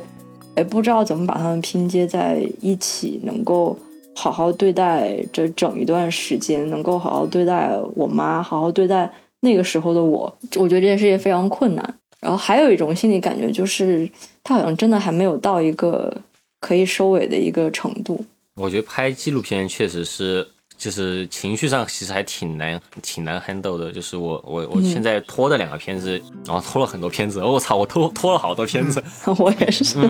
我就不说了。但我拖的一个片子是那个池塘的纪录片，一个是一个是那个我上海其实也拍了一些东西，嗯，上海那个我真的是觉得就打不开那个东西，觉得很痛苦，看那个东西很痛苦。然后但是所以说我现在觉得还挺庆幸，现在开始可以，可能上海那个也可以剪一剪了。但池塘的那个我就单纯的是觉得，当时我 作为一个。一个就那种，就是一个，其实，在在在他们所有的这些池塘的记录人里面，我算是一个在一个安全的地方在记录他们一个人，然后记录这一大群英雄豪杰，就觉得自己就觉得自己好 cringe，好难捡这些东西，觉得自己好渺小，这种感觉。另另另外一个，我觉得也比较方便看，就是可能比《分手的决心》跟方方便看了一部片，叫做《西线无战事》，这个就是他他他是同名。著名小说改编了。我看的契机呢，因为我好像不太常就是打开网飞看 网飞出品的影片，然后再加上战争题材我不太接触吧。然后看的契机是因为二月底的时候，那个时候乌克兰跟俄罗斯刚刚爆发战战争，然后我我就跟我在台湾的男朋友，就是我们会。他会他会做很多联联想，他会很很难，他会很难受。然后过过一周之后给我给我发发这部影片，他可能就是从一个看完了之后觉得反映了战争的残酷，就是之类的这种角角度去。然后可能是因为体会到他当时的感受，呃，然后就选选择去看这个这个影片。然后这个这个影片，我觉得。讲讲故事的方式非常非常好，然后剧情呢，就是可能大家能够想象到剧情，就是就是一战期间的时候，几个年轻人就参加了德国国民志愿兵，然后去跟法国法军作战，然后可能一开始的时候带着一种浪漫的一种情怀，想象战争，是后面就是经历什么饥饿呀、血腥啊、死亡，它就是从可能迷恋战争到心灰意冷这样的的的东西，就是我觉得可能结合。当下一个其实人人都在从小叙事回归到大叙事的这样那种大脑下面，然后碰上一个比较清晰又很优秀的一个这种战争题材的叙事影片的时候，我觉得大家会看起来是会很顺的。嗯，我还蛮感触的。小雨说这些，其实我有很多个人的体验能够呼应得上。我记得当时我大学有个室友，他当时说过一句我印象特别深的话，当然我跟他也没有联系了哈。就是他当时说，他说好无聊啊，他说世界上为什么还不打仗？这这句话我印象真的非常非常的深，就是。嗯，就是很多人对于战争的想象可能是完全脱节的，就是他们他们生在现在，他们无法去想象战争是什么样的一个样子，他们只是把它抽象成了一个呃一段两个文字或者是一些他们幻想中的一些别的场景，所以才会说出这样的话。嗯。就说出这种话的人，我我会直接在我的脑袋里面从此被化为浮游生物。浮游生物，不要侮辱浮浮游生物。我也觉得他的那个大脑构造上面会有一些缺陷，才会有这样的一些想象，感觉是很恐怖的一些人。对，对，嗯，对。话说回来，嗯，我看小雨提纲还有那个火山之山火之恋还是火山之恋？火山之恋，嗯。火山之恋挺火的，隔隔了隔就是分了三次把它看完的吧。嗯，主要是因为这个片的那个配音是我很喜欢那个什么爱情你我他，还还是爱情我我你他，我忘了这部这部影片那个导演就是配的配的这个影片的音，就我我当时一听到，我觉得这个熟悉的感觉。是从哪儿来的？然后一看，哦，是他配的音。然后不知道为什么这个影片就让我觉得很 C C A，因为 很很旧金山，因为那个因为爱爱情你我他会会呃结合当时我在旧金山时候看，会深深的烙下了当时生活的印记。然后再再加上他剪辑的的那种方式非常的散，然后也全全都是用用 archive，所以。会让我觉得啊，是那时候的那种状态的一个一个一个影片。嗯，不过我我看我没有看完这个。嗯嗯，就是差不多了。所以对我来说比较特别的一个体验，能回到那个时候的一种感觉，好像看到那个时时期感兴趣、很感触很很深的影片。那你说的那个时期，因为我们学校是偏 纪录片的一个学校嘛，那个时期我不是拍那个。活在房子里嘛，然后今年在 X 淮海放了一下这个片子，嗯，还这个体验还挺有趣的，就我还挺想分享的。就是其实现在拍了很多新的纪录片素材，我其实不都没法剪嘛，因为自己会很难面对。但其实当时是作业嘛，所以说必须在那个时间里剪出来。就不管我面不面对，以及我有没有想通这个问题，我都必须最后得出一个答案，把它放在我旁白里，然后说出来。其实也不是，但我明白意思。对，所以说我是就现在我每次回回看那个的时候，我就在想，其实后面我还有很多就延展的思考，嗯，可能说出来会比那个好很多。然后我会觉得那个答案本身有点 cheap 了，现在对于我来说就是什么。只要喜欢音乐就还好，这不就是这不感觉就跟那种日本采访一样，说了一些话就跟没说一样的这种 这种话就感觉，然后嗯，但是就今年放还是放了嘛，因为这个毕竟是对于我来说最好找工作的一个影片，因为它 确实在各方面相对来说比较就是工整嘛，比较。对，工整一点。对，然后就在当时看的很多人其实是三四十岁的一些叔叔阿姨，但我当时不知道，其实他们是美术馆的人啊。哦，我以为他们就只是经过的人。他们当时看的时候，很多人在笑，或者说在做出一些表情。然后我在想，哎呀，完了完了，他们肯定很讨厌这个片子。哎呀，完了完了，就是我我在臆断他们在想什么，又就是很没有信心。看到别人就是哎呀，这里这个不是个笑话呀，他为什么在笑？好紧张啊！他在笑什么？是什么是这么好笑？就我就以为他们不喜欢这个片子，结果他们放映结束之后，呃，他们专门过来给我握手，说很喜欢这个片子。我在里面看到了很多年轻的时候的一些想法，或者说是一些看到我的就是很自然的成长啊，什么东西。然后我就觉得哇哦，就是啊，就可能因为这个片子它。本身是有些赶出来的一些想法，这些，但是，嗯，但是它前半部分也有些真实的东西，然后就觉得还是可以会让别人就是就还是有一些感触吧，就觉得哦还是挺开心，就觉得纪录片这个东西其实有时候可能永远不会有一个绝对想好怎么拍的时候，可能真的就得赶出来之后，虽然说一部分是为了工整而结尾的呃一些话，但一部分还确实也是真真真的发生了，嗯，我觉得。这还挺神奇的，嗯嗯，其实小雨的片单里面有一个我我还挺感兴趣的，我但是以后以后一定会看，还没来得及看，就是小说家的电影。嗯，我记得应该里面是有提到对洪善秀对吗？应该有提到。我我没有看完，说实话，我没有看完。我作为本台，我对作为本台唯一洪善秀，我居然没有看那个片，对我还蛮感兴趣。本台唯一洪善秀，啊。因为我作为小红上秀，我都没有看。因为听到你们在 听到我忘记是在群里讨论还是你们讨论的时候，说到红上秀，就说到说小说家，就是他的一些文本的那种，我不知道怎么用专业术语来说哈，就文本的表达或者什么的，挺感兴趣这种类型的啊，导演会说一些什么样的话？不知道，我还没有看，怎么我准备看，还没看。我有点忘记了，但我真的就只看了可能三分之一吧。我今年其实。其实，其实我们是今年年初还是什么时候已经做了他他的专题节目？在，但是我其实当时一切都还没有发生的时候做的那期节目。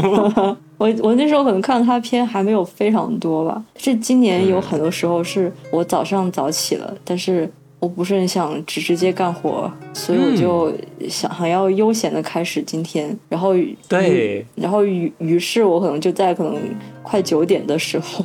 打开洪尚秀的某某一部片子，看到快十一点，然后就好，整个上午废过去了，然后下午就干干别的事儿，非常适合，很适合，很适合早上看他的片子。对对对，然后可能可能是呃，我看这个片的时候，不是在这种状态下，已经是现实发生很多事情之后，然后我那时候。状态有点暴躁，然后再加上他他这次电影的调色，我有有点意意见，就是我会觉得他 他可能是后面才啊，他怎么说他 他他他之前我还会觉得 OK，他他这个他现在这个黑白调色会让我觉得他可能之前没有想要调黑白，他是后面决定调黑白，就是他那个黑白会让我觉得我都想象得到他没调黑白之前是个什么样的颜色，就是感觉他那个黑白不是很很舒服的。那种你知道吧？我才发现我对这部电影有个误解，我一直以为是洪善秀的纪录片，结果是他拍的他拍的电影啊！我听小雨在说，我去查了一下，因为我只看到名字，我没有去点进去看那个具体的内容。我以为是写他自己的纪录片，是小说家。对对对，因为之前听你们在讨论，他有提到说文本也算是纪录片吧，拍的片子 都有点记录。天哪，原来是他拍的电影，我以为是他的纪录片。我看到画面，我那些的调色一直都有问题啊，都一直都有问题。你作为洪尚秀，你怎么能这么说洪尚秀呢？我就是很喜欢他的电影，但我觉得他的调色确实很难看。他他拍的法国，他拍的法国 很丑，拍的哪儿都很像县城里面最丑的那一部分。这个我有异议了，但但但是就是这部这部电影的调色会让我觉得好像一开始我就对他失去了一点耐心，然后加上当时看的状态，我会觉得我好像已经不是在一个很细心的想要听他们说什么，然后慢慢的理脉络的那么一种状态里面，所以就。发发掘了另外的一种观看他他电影的模式，就是啊，又是几个这个，又又这么这么几个人，又这么聊天，又这么慢慢展开，忽然就完完全就是喜欢的时候可能也是这些点，不喜欢的时候也是这些点，就就这么看了三分之一，然后就去吃早饭了。嗯，对，好像确实爆发各种事情之后就看不进去黄尚秀了。但不得不说，今年我还是看这种片子比较。哎，嗯嗯，那其实回想起来，其实今年还是有挺多比较就是愉快和热门的一些观影体验。你这么一说，其实我好像忘了。比如说，你其实写着《瞬息全宇宙》，我们也录了节目。嗯，其实我还想起来，今年还看了一个《子弹列车》，也是非常商业、非常爆米花，看了还蛮好看的 片子。对，确实挺好看的。就是一开始我还挺抵触的，就是这种美国人想象的日本总是这样，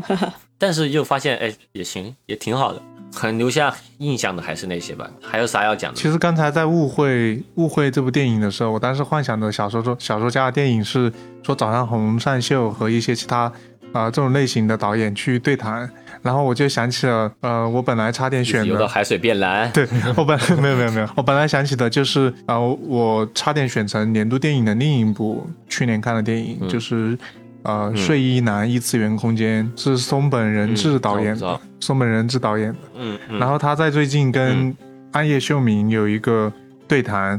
就感觉挺想去看这个对谈的。就是刚刚在提到这个的时候，让我想起这个。当然，《睡衣男异次异次元空间》这部电影也挺有意思的，就是它有一些很宗教的成分，但是可以说是用一些很戏谑的，嗯，或者说搞笑的态度去拍这种东西，还是挺好看的一部电影，印象挺深的。这个我其实今天有一个感受，就是就是我们这一年生活真的起伏很大，每个阶段喜欢和不喜欢的东西真的都很不一样，就是能看进去的电影和和能就能接受的东西都一直都在变化，所以说我觉得最后被评为年度电影的，真的其实。更多的是生活，对，更多的是 更多的是 survive，有点恶心。生活战胜了电影，它成为了我们真正的年度电影，让我们为生活。我讨厌这个电影，这是世界上最烂的电影了。二零二二这个电影，差哦！你妈的！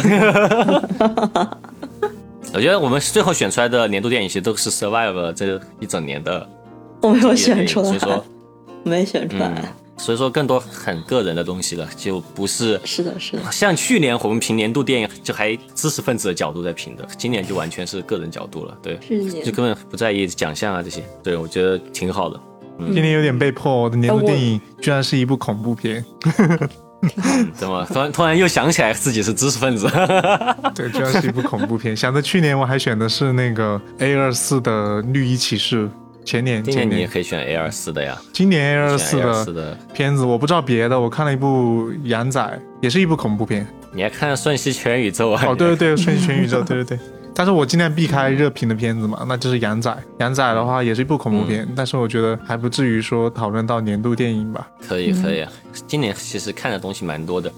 如果是整个就不限时代的话，其实我还蛮多可以聊的。不限时代的话，我还是会颁给一场很没有必要的，因为我觉得 I'm man of my word，然后确实对我影响很大。不，刚刚突然我想起 A 四好像确实是有很多有恐怖片的传统啊。我之前跟朋友聊，所以提起这个事情，人生最佳的可能前三的恐怖片有两部，至少我可以确定都是 A 四导的，一部是《仲夏夜惊魂》嘛，一部是《遗传厄运》，这两部都是 A 四出品，所以《羊仔》没有能够成为今年。的年度电影，希望 A 二四明年继续努力。耶，A 二四，Go Go！不是去年说要收购 A 二四吗？今年怎么没有收购呢？今年希望 A 二四能来找我拍一些片子，耶！发掘一些很新很新的新人，像我这种。是的，A 二四还有一些很怪很怪的怪癖，可以写很让人讨厌的自传的年轻导演。那还有谁？那肯定就是我呀！哎，我我我想在最后再补两个影片。就是略略提一下，就一个是今年拿了金棕榈的《悲情三角》，就就是那个那个导演就是非常喜欢把把人放在道德困境下面，我看看他们如何反应的那个鲁本奥斯特伦德。我觉得在大家状况好一点的时候，跳进导演的这个呃团里面，社社会社会实验和人类观察里面，看下自己会怎么选择，也是一种重新的挑战。感觉对个个人现实生活有一点点帮助吧。然后我不知道什么看这导演的时候，我会想起拉蒂，因为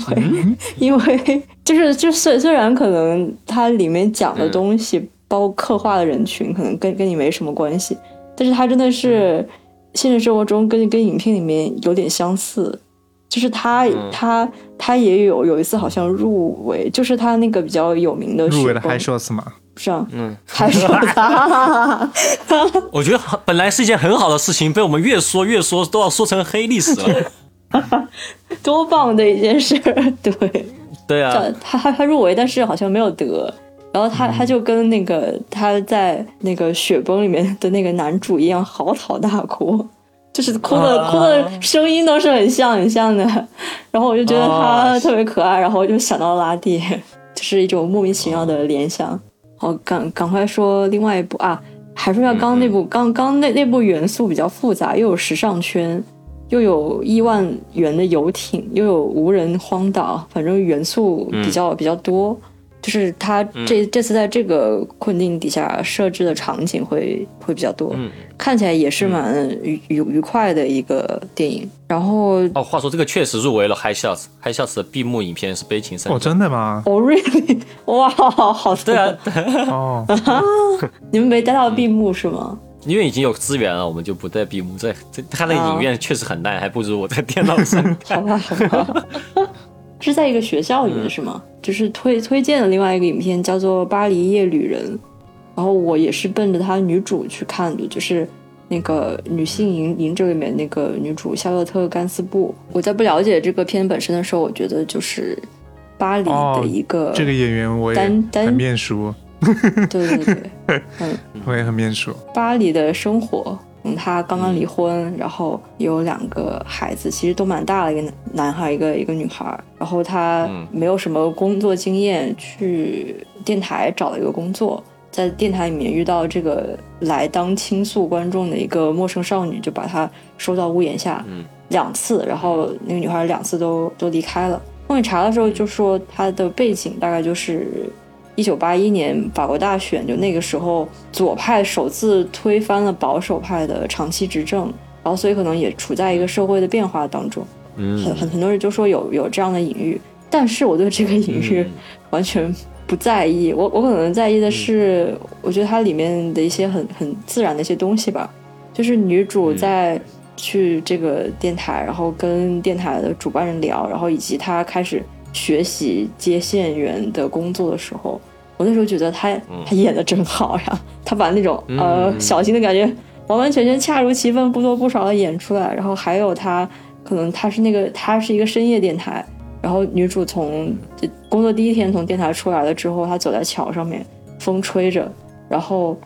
她的整个人的状态还有配乐，就像她耳机里面的歌，我觉得一切都刚刚好，让我完全想到这个感觉。所以看这个电影的时候，我会觉得我的可以正在发生的生活在被还原，仿佛我自己也走在街上，所以蛮蛮舒服的。